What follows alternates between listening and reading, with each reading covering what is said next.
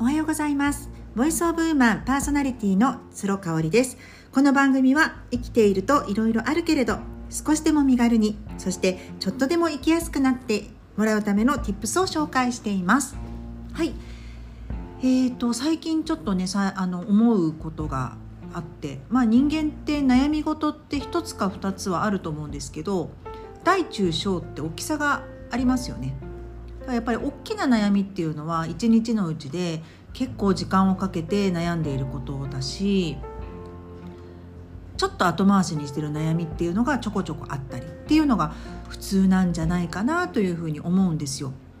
で私の大きな悩みっていうかね最近よく考えていることはあの3月からの新しい生活ですね。えー、11年間住んだ関西を離れて3月の末に引っ越しをします。さらに西に行くんですがもちろん楽しいこともワクワクすることもありますがもやもやしたり心配したりすることもあります。もうそれは当たり前なんですよね。ただまあ関西に来た11年前に比べると12年前か。に比べるとそこまで絶望的というか何て言うんでしょう。本当に不安で不安で仕方がないっていう絶望的な状況だだった。頃のあの感じとはまた違うんですよね、まあ、全然絶望的じゃなかったんですけれども何せ私あの留学以外は東京を離れたことがないという状況だったんですよね。環境で育ってきていて。主人が実は一番心配をしてました。もう都会に慣れていた私がね果たして関西に来てあの生活ができるのかあとはもう友達がたくさんおりましたのでね。あのちっちゃい時かずっと東京でしたので。で特に中高大で知り合ったお友達と社会人になってもかなり仲良くしていたのでね。そこのこう仲を終わらせてですね一からまた人間関係を構築していくっていう技術というかスキルというかあの私にあるのかどうかっていうのを心配してくれていたんですよね。まあ、ただ私は本当に生後2ヶ月の息子がおりましたのでもうその子がとにかく健やかに育つためにはねあの放っておいたら死んじゃいますからねもうその子の命を預かることだけで一生懸命でしただからまあ最初の本当に1年ぐらいはねあの東京にいても記憶がないぐらい子育てに奔走してたと思うんですよね。うん、だからまあ関西でいたからといってすごく辛かったっていうことはなかったといえばまあ嘘になるけどねあのどうしてもフェイスブックとかを見ちゃってね東京にいる同僚とか友達が楽しそうに遊んでいたりとかイベント行ったりとかしてるのを見てねなんか悲しくなっちゃってね自分は何何者でもないしもう子供と向き合ってるだけだしってその時思っちゃってたんですよね。だからもう頑張って新聞をね23紙取って朝から晩まで読んでたりとかなんかこうサボっているようなね自分錯覚していたっていうそういう期間だったかなと思うので、まあ、今回新しい環境に行くにあたっても上の子は中学生になりましたしその後関西で生まれ育ってねあの出産も関西でしました。次男も次高学年になるんですよね。だからまあ子どもたちの学校の環境への適応っていうものは心配はしています。ただそれはねかなりプライオリティ低いかな。どうにでもなるかなと思っているし逆に関西にこのままいたからといって長男中学もしかしたら全然合わないかもしれないしね、うん、だからそれは本当に場所じゃなくてっていう気がしてるのでまあ子どもたちの何て言うんでしょう気持ちに任せるっていうところがあるのでね私がどうこうするっていうよりかは本当に美味しいご飯を作ってあのいつでも話を聞くよっていうそういう体制でいることかなと思うんですよね。じゃあ何がモヤモヤしてるかっていうとあの、まあ、やっぱりその新居がねあの新しい家に移るんですけども。まあそこの使い勝手だったりとかうん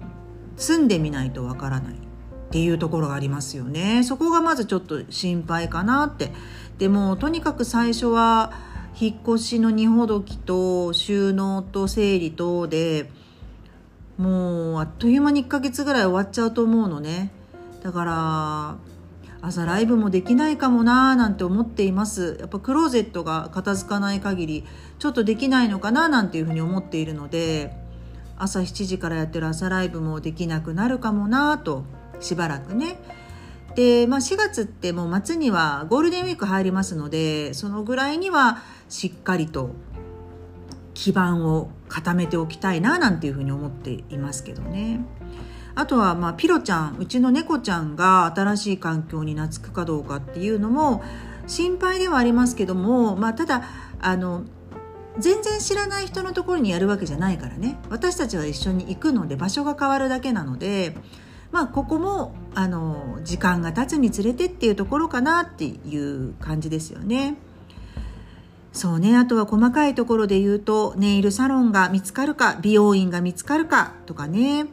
いうことなんですけど、まあ、結局あのこういうことって私ね相談しないんですよ人に。相談したところで分かんなくないですか？その相手の人が全く同じ状況である確率なんかないわけだしうんまああの旦那さんの転勤でねいろいろ、えー、住居を変えられたっていう方フォロワーさんの中にも先輩ママさんねたくさんいらっしゃってアドバイスいただくこともあるんですけれどもただ全く私と同じ状況でっていう方って少ないじゃないですか。うん。まあ、だからこそねあの収入が減るんじゃないかとか、まあ、これは確実に減るんじゃないかなと思ってます。オフラインのイベントができないしね。うん。あとはやっぱりあの実質的にその販売をするアイテムがきちんと揃って落ち着いてあのできる販売体制に整うまでにやっぱ時間がかかるのでね。その間ねあの販売ができないっていうところで売り上げは実質的に落ちると。まあでもこれもねなんか書き出してみてすごく思ったのが頭の中だと机上の空論で悪い方にばっかり考えてしまうんですけれども一旦ノートに書き出してみたんですね全部私。4月からのモヤモヤしていること怖いことみたいな。逆に楽しみなことっていうのも書いてみました。でねこれを一旦すると解決はしないんだけれどもまだ未来のことだからね。でも自分の中でなんかストンとね落ちるものがあるんですよ。一旦これ保留ねっていう感じになるの。すごい不思議なんだけどね。これがねパソコンで打ったりとかスマホに打ったりとかするとそうならないのがね不思議なんですよね。やっぱりノートにペンで自筆で書く直に書くっていうのがすごく大事だというふうに思っています。で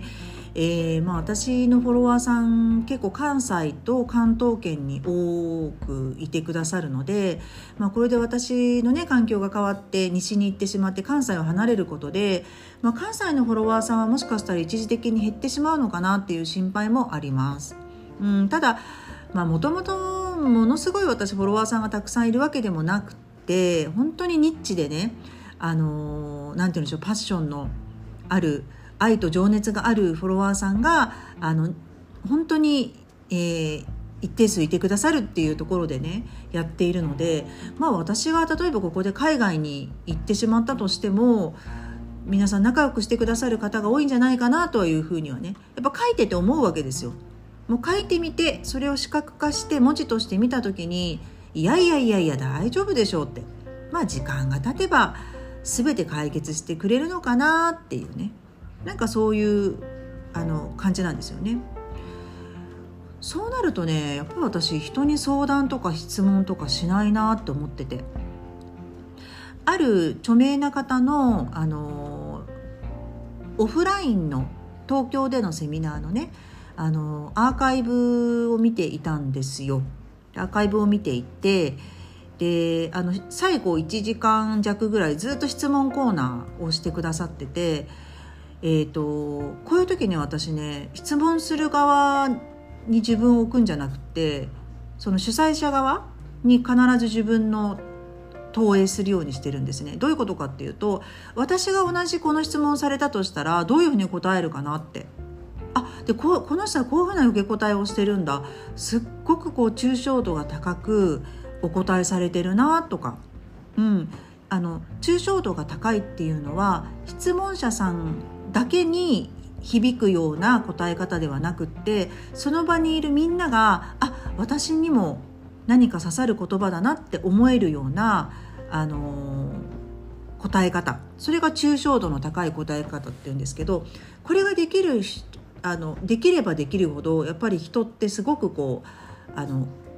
コンサルとかカウンセリングとかのスキルがぐっと上がるんですよね。うんなのでできれば私も抽象度の高い回答をしたいなっていつもご質問いただくと思うので質問をする側に立つのではなく答える側にいつも立ってます。でちょっと考えてみたのね私がこの場にいたとしたらどういう質問するかなって思った時にやっぱりしないよねだって答えは絶対自分の中にあるからもし質問があるとしたら自分にしかしないかな自分に対してしかしないかなっていうふうに思います。